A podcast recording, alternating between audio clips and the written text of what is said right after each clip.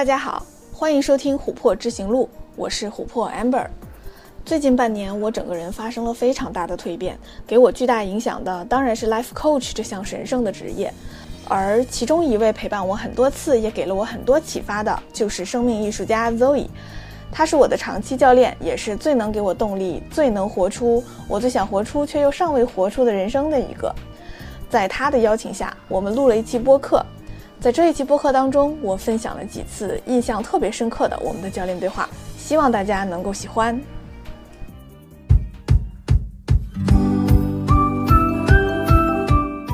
过去的一直成长的道路当中，这个内在的批判者他不是没有积极意义的，就是因为他的存在，所以这个主要的自我的这个小孩才能不断的成长，不断的把自己变得越来越强大，他才能处理更多复杂的事情，然后把自己逼出很多技能。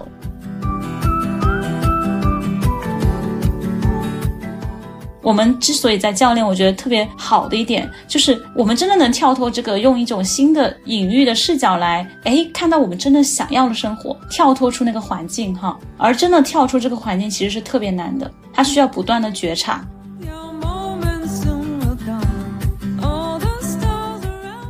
在现实世界当中，你有一个预设的心态，就是你和别人 supposed to 一样的，就是你跟别人应该是一样的，但是他跟你不一样，这就肯定好奇怪啊！他为什么和你不一样呢？就好像他本来就该跟你一样。其实这个世界本来就不一样，每个人和每个人就不应该一样，就接纳这件事情，接纳每个人的不同。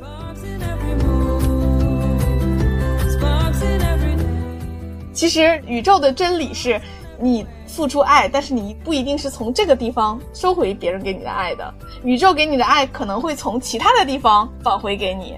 就宇宙有一本更大的账本，那本账本会一条条写清楚你对这个世界的爱，然后以别的方式给你。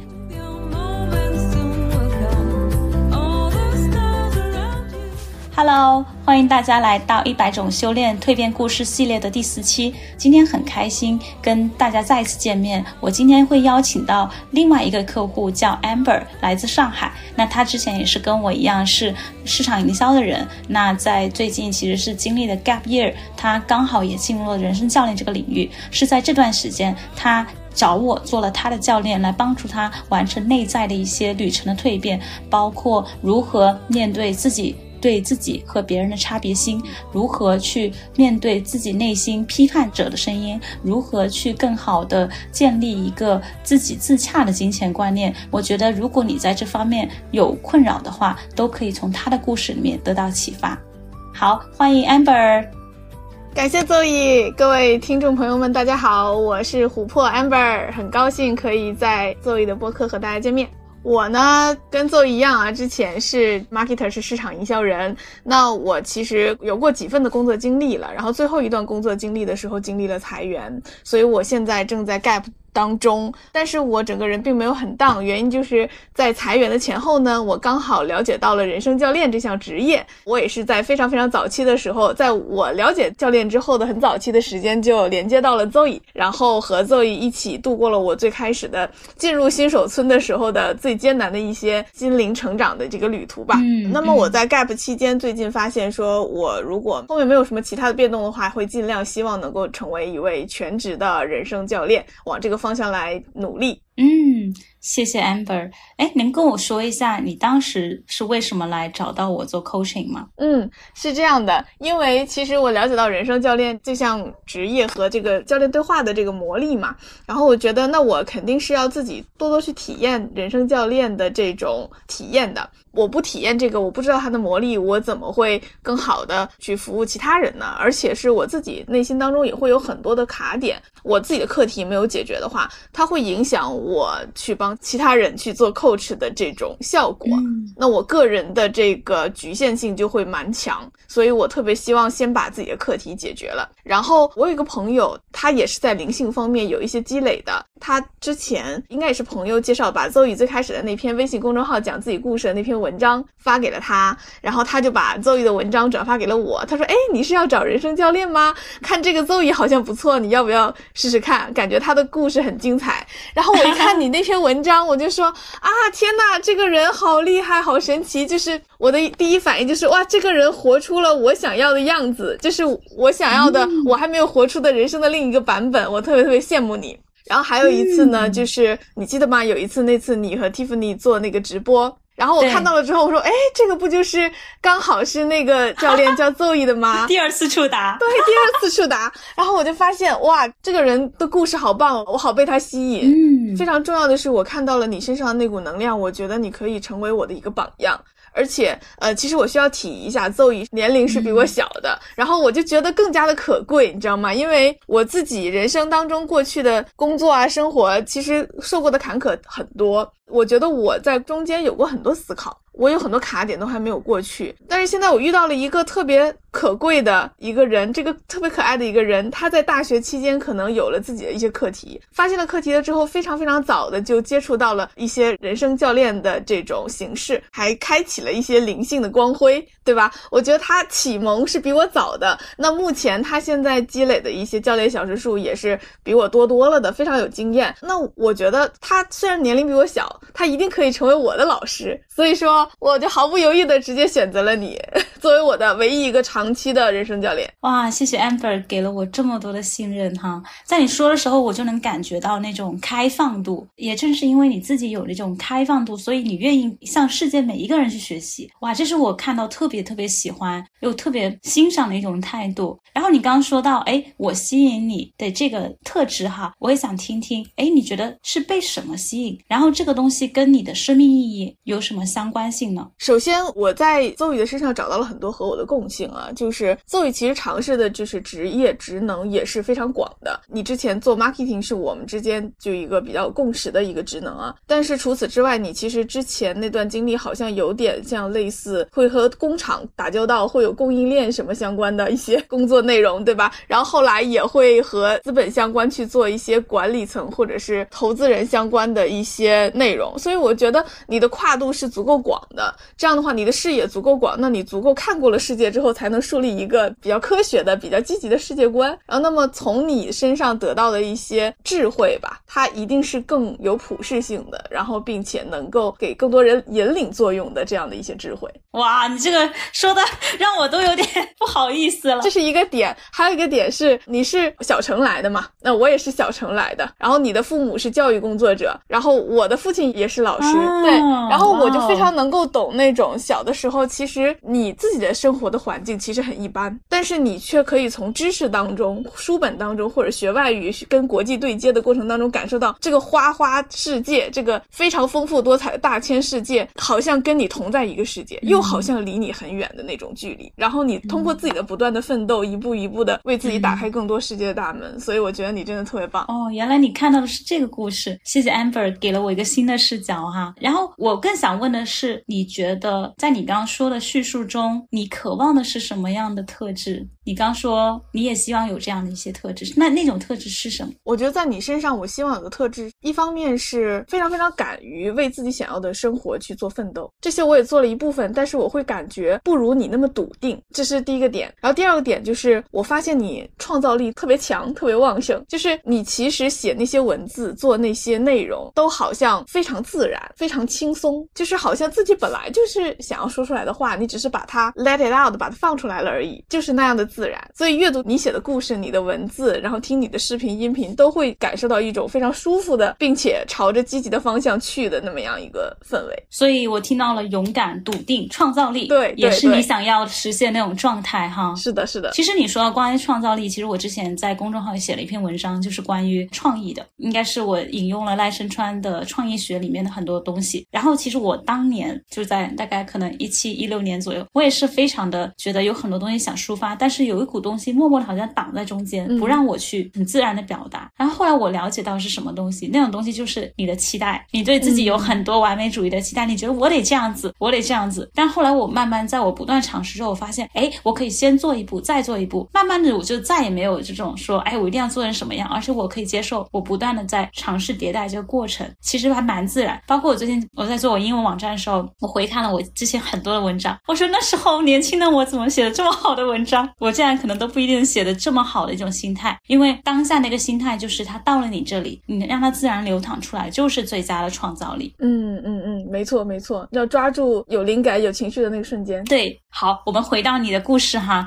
然后我听到 Amber 有很多想要今天分享给大家的故事，所以跟我们讲讲 coaching 你发生的一个最大改变是什么？我们现在应该大概做了六七期哈，我们一般的那个教练是十次的，所以我跟 Amber 其实已经走到了中后期的一个部分。然后我挺想听听你在 coaching 中其中一个故事，跟我们分享一下。其实我觉得 Zoe 帮我解决的一些议题和卡点涉及的方面还蛮多的，比如说有跟金钱观、消费观相关的一些议题，还有就是一些差别心，如何看待自己、看待别人，其中也会有一些跟自己的预期、期待相关的啊，就像刚才提到的那个。那我觉得我特别想讲的一个就是差别心的这样的一个故事吧。其实差别心相关的，我觉得是有两方面啊，一方面是我自己在看待自己的时候，在自己比如说取得成就和还没有取得成就的时候的自己，都会有两种评价。这是看待自己的评价，然后看待别人的评价，就是说，哎，要么就是看到别人好，就说哇，人家怎么那么好，然后立马就投射到自己，说啊，为什么我在这个方面没有他那么强，然后就产生无限的自卑心理，就说啊，我这里好像也不好，然后那里也没有很好，那怎么办呢？然后自己情绪就上来了，就很自然而然想到自己，这是当时的一个思维模式，或者是要么看到别人不好了，就会觉得啊，他说这个话好像很傻，他这个时候说这个话合适吗？对吧？他是怎么回事？他是没有逻。辑吗？还是没有智商？某一些阶段，我的心里面就是会产生这样的评判的念头。当然，就是我非常承认，这就是大家的局限性。然后这个时候的一些课题会阻碍我的人生活得更丰盛吧。就拿这个作为一个非常重要的一个板块来和邹毅做探讨。哇哦，你刚说出那句话，我觉得 Amber 非常勇敢。你在做 Life Coach，同时能这么的真诚，把自己这种关于差别心的。看法能讲出来，我觉得非常非常勇敢，而且我我能感觉到这是非常多人的一个同样的遇到的一个困境，就是好的时候就会觉得别人不如自己，但是看到别人好的时候，自己又会觉得低人一等，哎，这种感觉我相信非常非常普遍。哎，后来我们是怎么样，就通过 coaching 哈，你自己感觉是怎么样，慢慢的帮你去。觉察到更多东西的，在这个话题上，嗯嗯，这两方面话题啊，首先我都想跟大家分享一下。一方面是看待自己的，因为看待自己的这一块呢，我相信也是非常有代表性的。就是我之前陷入的一些思想误区或者一些不太好的一些思维状态，在于我会非常非常的渴求一些世俗意义上的成功，我必须要追求一些我职场上面 title 的晋升，或者说我有一种升级打怪的感觉，我做任何事情我都像要考级一样。哦，我考完这个级再。考下一个级，然后考级本身或者是爬梯子本身不是问题，问题是你在这个爬梯子的过程当中，你是不是享受这件事情？我其实是不那么享受的。这个爬梯子的动力来源于对还没有爬到自己所期待那个位置的这种不接纳、不认可。所以我觉得这个心态是有问题的，所以我带着这个话题来找邹乙。我们当时是顺着我自己对这件事情的一个看法，逐步在心里面建立了一个像是画面的角色，就是好像邹乙的问题是问我说这个声音是哪里来的？这个声音是哪里来的？是谁在跟你说这个话？嗯，你得一直打怪升级，对，或者说对自己的这个评判吧，说你为什么还不够好？那自己好像有一个小的声音在说，哎，我已经很努力了。另一个声音就在跟自己说：“你不行，你还不够好，你照谁谁谁还差得很远。”所以这个时候内在的这个批判者，他就像一个我当时描摹了一个形象，就是他就像一个监工一样，拿着个小鞭子在抽着我，抽着这个小 amber 说：“你怎么还不往前走？赶紧走，赶紧走，你掉队了。然后你还很远，你快点，快点，就是很残忍的那一种。”然后当我看到了自己内心那幅画面的时候，我真的非常非常震撼。我当时应该是哭的很惨。嗯，我印象也很深。我们每次 coaching 好像都很多非常情绪化的部分，哇！我觉得就是这种你跟自己情绪连接，那个内在的东西就慢慢出来了。而且我们有很多的想象，想象内心那个境地的时刻。对对，然后我当时看到了之后，我就说，哦，你好像也有一个问题问我说，看着这个画面的自己是什么样的感觉？然后我一看，我就说，天哪，这个小安博也太可怜了吧！他已经很努力了，还要被自己生出来的另外一个声音去这样批判。外在给你的批判声音难道还不够吗？你还要自己去批判自己，觉得好可怜。然后我们在那好像拥抱了他一会儿，哎，那次的给我的这个画面的震撼就非常非常强烈。但是其实，在后来的对话当中，我们就慢慢的发现，其实这个我内在的这个监工 Amber，它的存在其实是也有一定的正面意义的。嗯，包括我后来在这个 coach 结束之后，Zoe 给我的作业就是给这监工 Amber 写一个感谢信。那我后来在 coach 结束了之后，就给这个监工 Amber 写了一封感谢信。与其说它是一个感谢信，不如说它其实是一个我对于这个监工的 Amber 和我自己的那个内在的小孩的小 Amber 之间的一个更好的相处的。这么一个模式，其实除了这两个人之外，我还发现了第三个人。第三个人就是那个会自我 PT 的那个小 Amber。那个小 Amber 呢，就是他没事儿可能啊躺在沙发上看看电视剧，吃吃薯片。Easy Amber，你说的是 Easy Amber，对对对，我给他起了个名字叫 Easy Amber。习惯的在简单模式里面享受简单快乐的 Amber。对对，就享受简单快乐的 Amber。所以这三个人哦，中间的那个就是其实叫做 Capable Amber，就是我给他起名叫无所不能的 Amber，其实就是。是那个我一直以来带入的角色，就我一直觉得我自己是那个无所不能的 Amber。为什么无所不能？是因为一直有这个内在批判者，这个监工的 Amber 在抽着小鞭子，然后同时当他太累、太累、太累的时候，还有那个 Easy Amber 在那儿，就是可以享受一下，可以惬意一下。所以他们三个保持一个平衡的时候，是我非常好的有动力往前发展的时候。但任何一个，比如说这个监工 Amber 抽的小鞭子抽的太狠了的时候，我整个人就非常不好，或者是我躺。了很久了之后，这个 Easy Amber taking charge 掌权了很久了的时候，这个生活好像就往前没有什么进展，没有什么推进，所以后面也有一些话题我会找 Zoe 来聊的，就是我好像动不起来。我还记得有一集说沉迷于那个古装的服化道，说哎我好享受，但是其实你内心其实又不想要那么躺平。对对对，这就是说当时那个 Easy Amber 就是掌权了以后，这个监工 Amber 和这个 Capable Amber 就觉得好像 something not right。嗯，你刚说到你内在有很多个自我的时候，让我非常感触，因为我后来其实发现跟很多的别的客户去做 coaching 哈，哇，我发现真的每个人身上都有这样的部分，就是有一个很小孩。的部分，同时又有一些很严厉的部分，但是那个严厉，我感觉很多其实是外在慢慢让你驯化出来一个形象，然后那个形象确实，然后我特别喜欢你现在对待你内在两个声音的这种状态。不是说我完全不要一个，而是说哦，我也看到这个后妈也有它的作用哈，它能让我不断变得更好。然后我也看到小孩也有它的好处，它能让我更快乐，有一种平衡，有一种整合在里面。这是我从你的例子里面我特别喜欢看到的，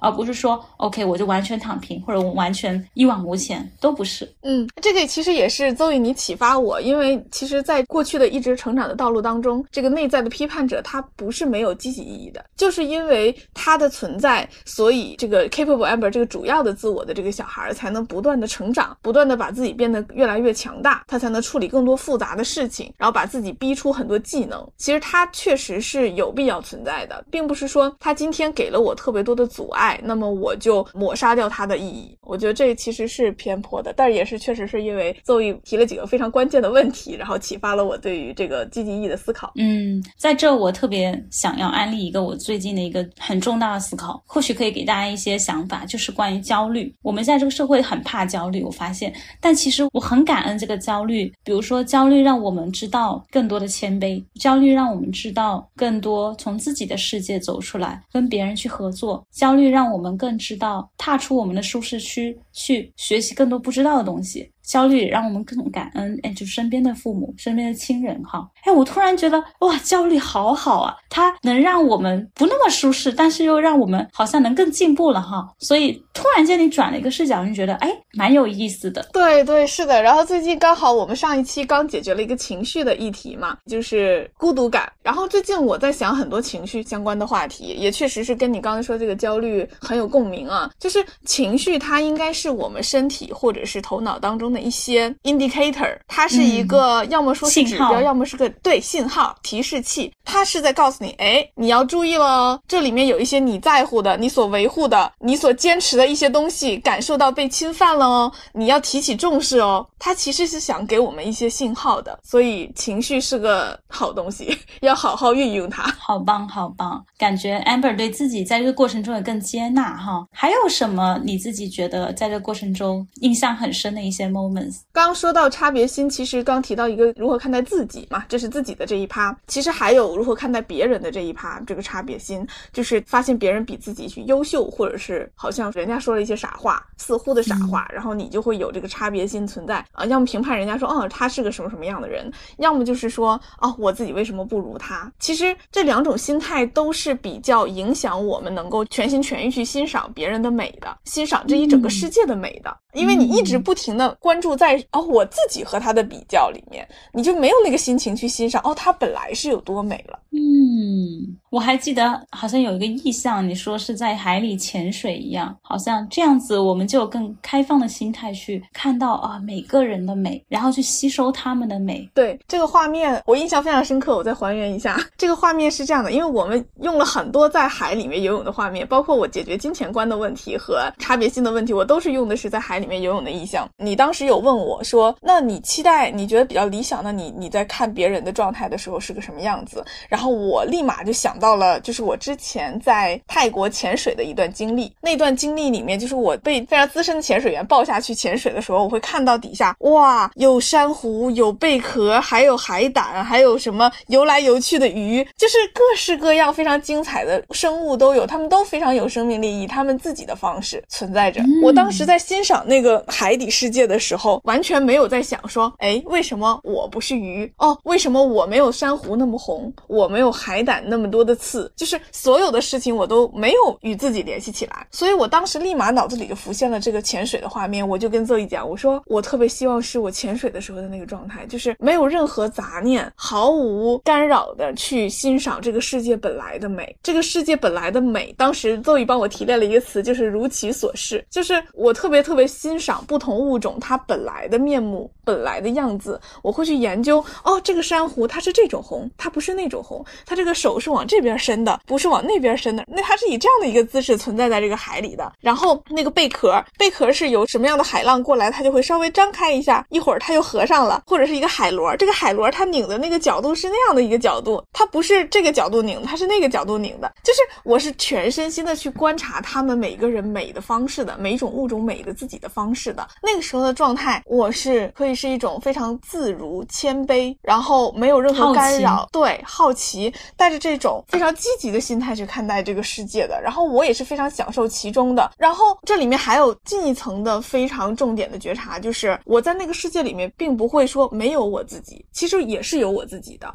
然后我我会看了所有的生物了之后，看了我眼前所有的生物了之后，我再反观自己，发现，哎，我作为一个人，我也是非常美的。虽然这里是看自己，但这时候看自己的那个心态，就和前面的那一种，我每次看到一个东西，我就拿它来回视自己，然后拿一根尺子在它身上量一量，在我身上量一量，互相比一下那种看，是完全不一样的状态的看，是全然的欣赏的那一种看。嗯，我蛮想给你一个问题，你觉得在海里游泳和你原来那种心态的差别在哪？听起来好像是环境不一样了。对，因为这是个隐喻画面嘛。其实我觉得这个和现实之间是有一个联系的。对我也问自己，为什么我在现实生活当中不会应用在那个潜水的时候的这个心态呢？就是因为在现实世界当中，你有一个心态预设的心态，就是你和别人 supposed to 一样的，就是你跟别人应该是一样的，但是他跟你不一样，这就肯定好奇怪啊！他为什么和你不一样呢？就好像他本来就该跟你一样。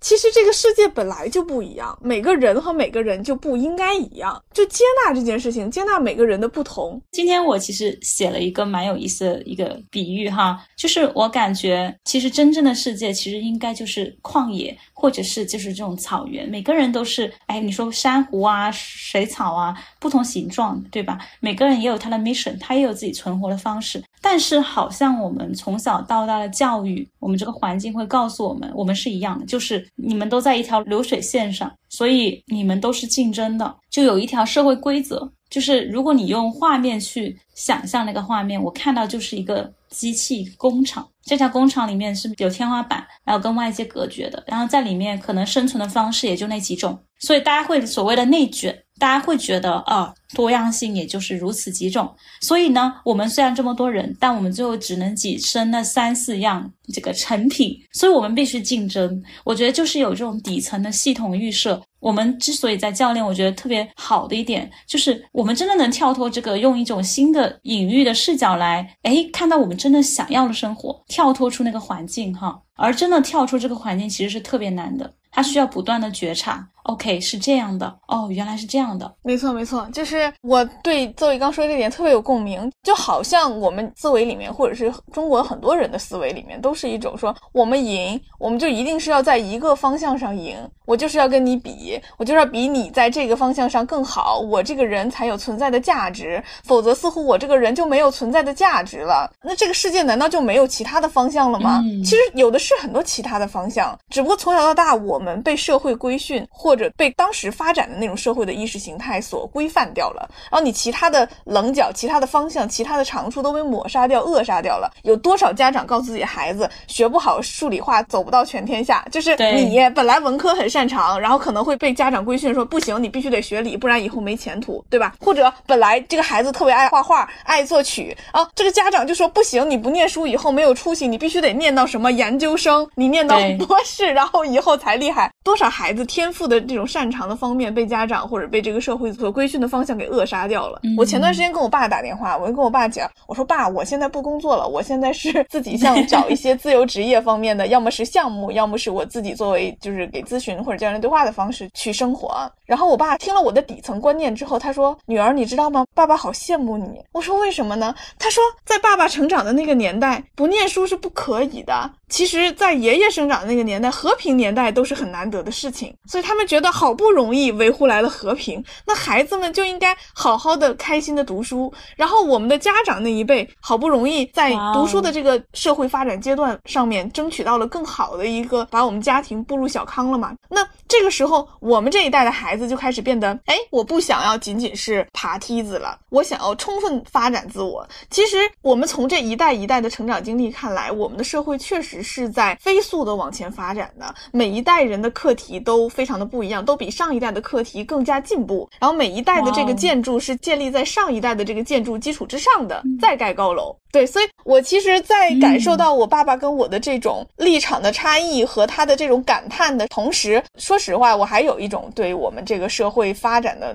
速度之快的一种赞叹。我觉得我自己是非常幸福的。我们现在生活在这个时代的中国的孩子，其实是非常幸福的。哇哦，你刚刚说的那段，我只能说惊叹。我听到了好多的感恩，而且除了这个地域的视角，我看到了有一个时空的视角，在看我们当下这个事情。刚刚还提到那个从海里的视角和我们当下视角，我感觉到一种大家的不容易，不是说每个人都想要在这个里面卷，而是说，哇哦。原来大家不知道，比如说，就像那个在工厂里面这样流水线呢，他不知道自己是在工厂里，他看不到这个环境。但是这时候就需要有一些人爬出去告诉他，敲醒他说：“哎，你看，世界是一个海洋哦，你其实可以从工厂这个机器里面走出来，钻到海洋里面哦。”然后这个一开始可能很害怕，说：“哇，我要出来，我要怎么办，对吧？”但后来他出了海洋，他发现：“哇，好美妙，我还能这样子生活哈。”是的，是的，很多时候是让人看到更多的可能性，是会激发人的很多潜力的。然后我真的觉得，邹毅，你和我未来我们一直要去做的教练的这个事业，其实可以。给大家更多的可能性，帮助大家看到更多的潜能，特别棒。我们俩都特别棒，特别棒。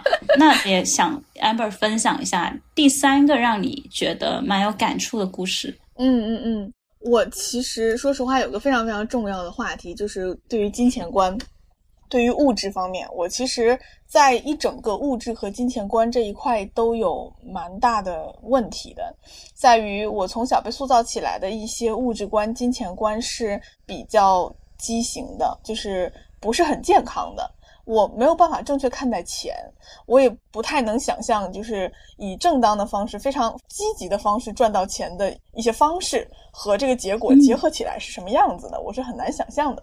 因为我的原生家庭里面，我的长辈看待钱，他们就是看待钱的视角就是有一些问题的，他们会潜移默化的影响我，就是他们会觉得。呃，因为有一些人去赚钱的方式会带来一些不好的效果，或者说以一些别人不想要的一些成本、一些 cost、一些代价去换取金钱，所以给我们家的长辈的这个印象会觉得说赚钱这件事情本身就是不好的，所以金钱是邪恶的，他们就是会有这样的视角。但从小到大，因为我们家其实我的小家庭其实是没有什么钱的，我们家我和爸妈的家，所以我从小就知道钱很重要。但是我从小到大接收到的所有的赚钱的方式却被鄙视，他们会告诉我说：“你赚钱的这个方式是不好的，不行的，是有问题的，你不能这样。”这里面就有个问题，就是我们需要钱，对吧？但是赚钱的方式又会被鄙视，那。我要怎么赚钱？嗯，所以就是我脑子里面唯一可行的，就只是说我去打工这一条路，我去打工，付出我的辛苦，然后换取一些财务回报，这个是非常正当的。除此之外的，似乎在我潜意识里都显得好像不太正当一样。嗯，这是一个方面，还有一个方面是花钱，对花钱的这件事情。花钱的时候，我小的时候有一些物质匮乏，所以长大了之后，我稍微有一点钱，我都会说我喜欢什么东西我就买掉，我喜欢跟谁吃喝玩乐我就跟谁吃喝玩乐花掉，或者我看到别人我的朋友有困难了，我就直接把我的很多钱拿过去，因为我小的时候就会把我的零花钱给我的好朋友，咱们大家一起花，就火着花的那一种，你明白吧？所以我就觉得，哎，那我的钱其实我并不会去非常精确的去计算，说，哎，我一共有多少钱，我这笔钱花在哪儿了，那笔钱花在哪儿了。然后甚至于将我还见到有一些人，他会对每一笔钱去计算它的 ROI 投资回报率。嗯，这个在金融上是一个好事情啊。这个我不是说批评这种行业，而是说我们在个人与个人相处的过程当中，对于每一笔每一个人身上的花销，你是不是要计算从别人那儿？带回来的好处，然后呢？对，我不是这样的一个人，甚至于我记账都已经开始了八次，然后持续了最多最多一个月之后就以失败告终，就是我肯定是做不到这件事情的。对，所以你当时来 coaching 那个话题，你还记得是什么吗？关于这个金钱，当时的话题就是因为我那段时间刚刚失业，在金钱上也没有什么安全感，我的教练生涯也没有开始，所以我就会觉得。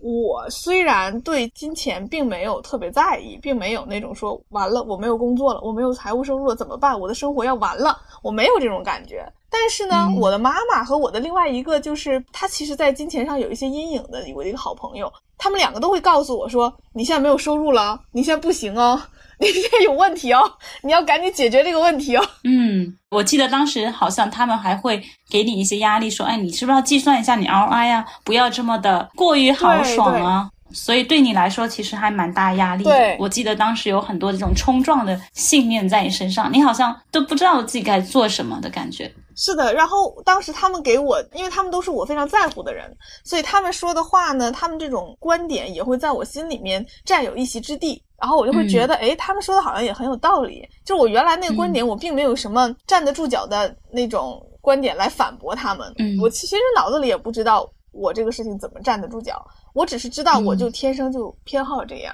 但是我并不能说出有什么道理，我非得这样。然后当时我就和邹一起探索，我记得当时是我们俩进行的第一次对话，就是这个议题。对，是的，印象非常深刻。第零次，第零次，对对，就是我有一个叫 discovery session，就是我们互相看看彼此是否 match，是否能互相，就是我最好支持到你那个探索阶段的那个阶段，对吧？对，我们是那一次就聊的这个话题，因为当时真的超困扰。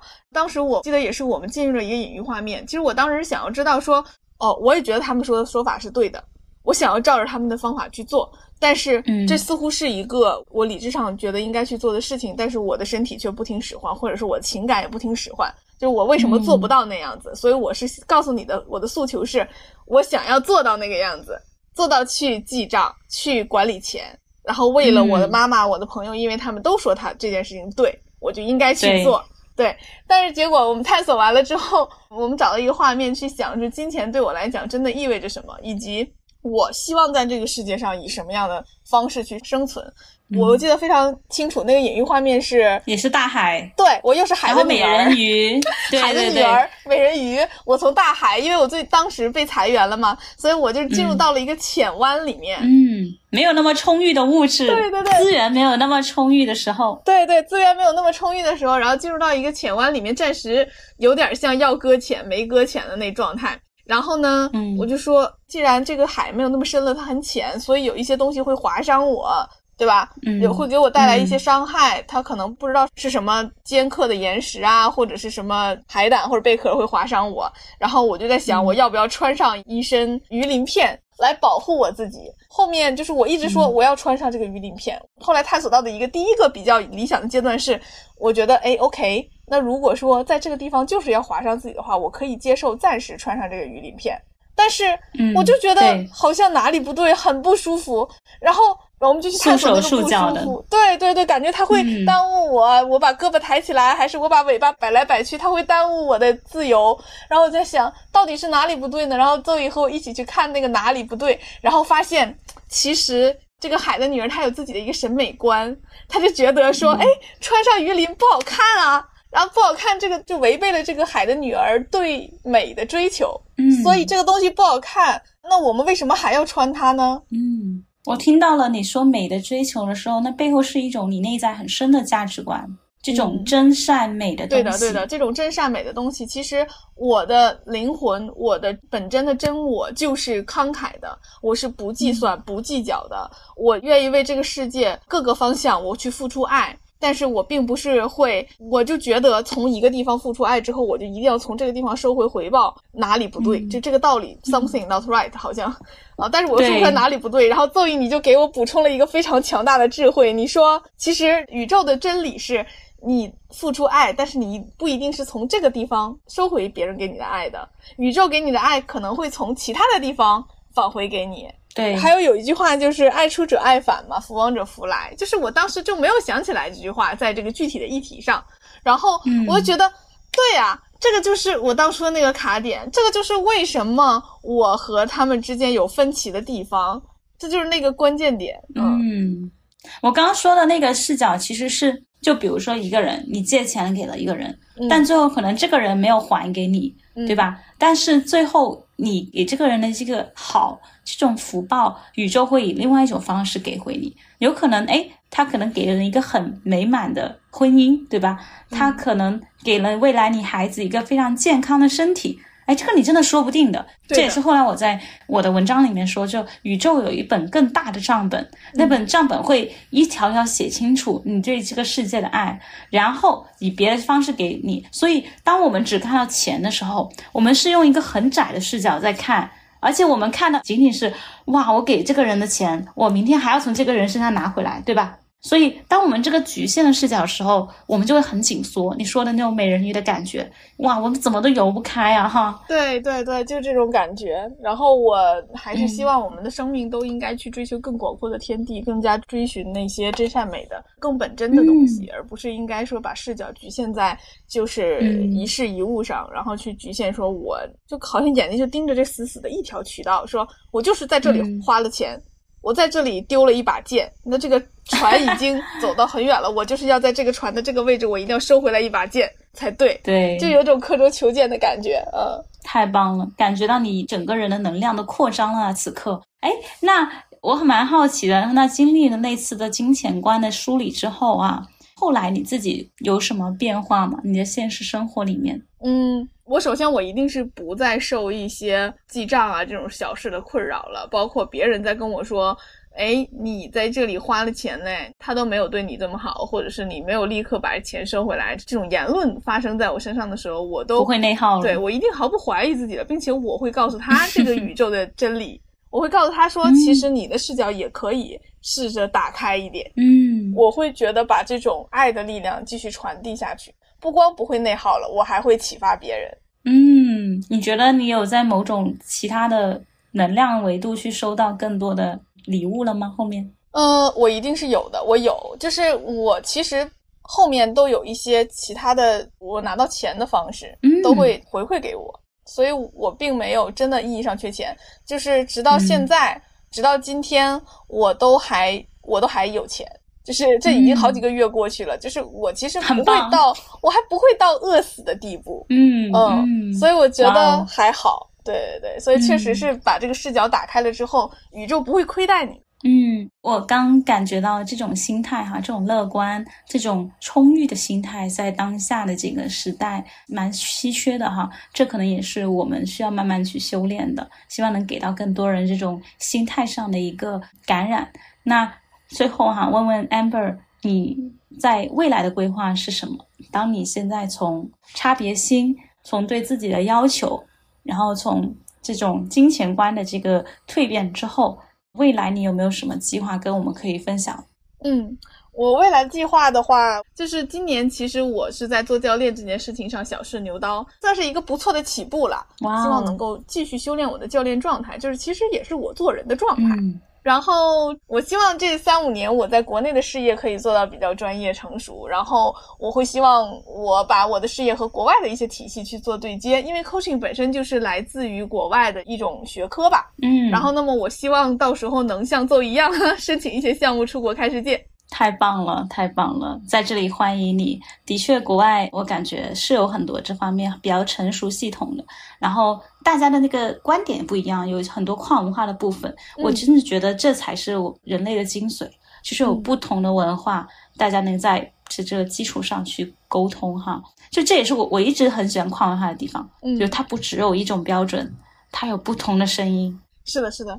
然后国际上我会看到更多的就是不管是心理学啊，还是那种灵性的流派，就都会有不同的流派。嗯，灵性领域和心理学领域。然后我仍然是希望抱着那种潜水的时候的那种心态去观察他们每一种流派的美。嗯，那长期呢？这个长期就非常长远的长期了。比如说五十岁的时候，我希望我一定要成为一个见识不俗又有智慧的老太太。嗯，我甚至于都可以看见，就是我当时到时候头发稍微有一点白，然后见识不俗在于有全球视野，就是经常遇到的一些议题或者一些情况，我都不会感觉到很慌乱啊，或者哎这个怎么办啊，很发愁啊，就是我会是一个相对很有智慧的一个老太太，比如说啊通透啊达观呐，去 value 真善美啊，这些都是我希望去达到的一个方向。嗯，哇哦，看到了一个。我感觉非常通透又智慧的，而且非常善良的一个 Amber。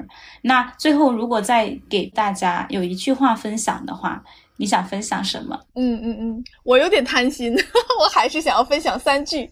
就是第一句，就是以我自己的经验来看，就这三句其实是非常重要的。第一个就是，我希望大家能够多聆听自己内心的声音。就你内心的声音，它是造物主的语言。大脑是分析的工具，不是决策的工具。用你内心的声音来做决策，才能真正的活出自己。这是第一件事。第二件事情就是，世界它不是非此即彼、非黑即白的，它中间有很多的灰度和阶梯地带的。在你脑子当中，很经常会想说：“哎，如果我不这样，我非要那样的话，那我是不是就变成彻底的那样了？那样是不是不好？”但是你 maybe 可以有时候这样，有时候那样，或者你的状态里面掺一点这样，也掺一点那样，这都是中间的一些灰度地带。就大家要发现中间的灰度地带，然后第三句就是别为自己设限制，勇敢的拥抱自己的各种可能性。就人是复杂的，这个世界造物主创造人类的生命，他就是想要让我们去体验各种各样不同的可能性的。所以人性很复杂，人的大脑很复杂，人的身体很复杂，人的情感分好多好多层。所以人是如此精密丰富的一个，你说它是 machine 也好，也是是一个神迹 miracle 也好。对吧？它都是有非常多丰富的可能性的，去拥抱更多的可能性吧。哇，好棒的三句话！今天我感觉我们今天对话，如果用一个主题，我感受到了就是开放。嗯，从你自己身上，然后你看到了更大的视角，更多元的一个观念。就像你说的是灰度的，它也是有趣的，它也是多彩的，就像那个深海的海洋一样。到时候可能要重新给你这个播客起个名字，叫《海的女儿重新看见大海》。哇，太棒了，绝了！你的创造力绝佳。谢谢 Amber，我也感觉到跟 Amber 的这个教练中，我真的能感到 Amber 的用心。其实是你对自己很用心，你对自己的成长特别的在意，所以我在这里可能仅仅是一个催化剂的作用，更多是你自己做出的决定。所以真的非常非常为你骄傲。哇，好大的爱在流动，真的是我特别希望的状态是，所以因为你其实也服务了很多客户嘛，然后你帮助很多人打开了更多的视野，提高了自己的灵性修养。我特别开心，就是你也做了 life coach，然后我们能一起去照亮更多的人前面的那一片领域，让他们也看到哦，我还有更多的可能性。是的，这个特别棒。对，这是一个非常重大的宇宙给的任务，这个时代给予我们的任务，我们要一起把它完成。它需要更多人去做这件事情。是的，对。然后你和我和我们的众多客户一起携手，把这个世界建造的更加美好，传播光明，传播爱。非常感谢大家的收听，那今天就到这里，非常感谢大家，爱你们，谢谢大家，拜拜，拜拜。 I saw a woman, strong and wise, swirled up in my colors with a flashlight. She said, hold your wish just like a tiny bird, and it shall come to you. It's a you.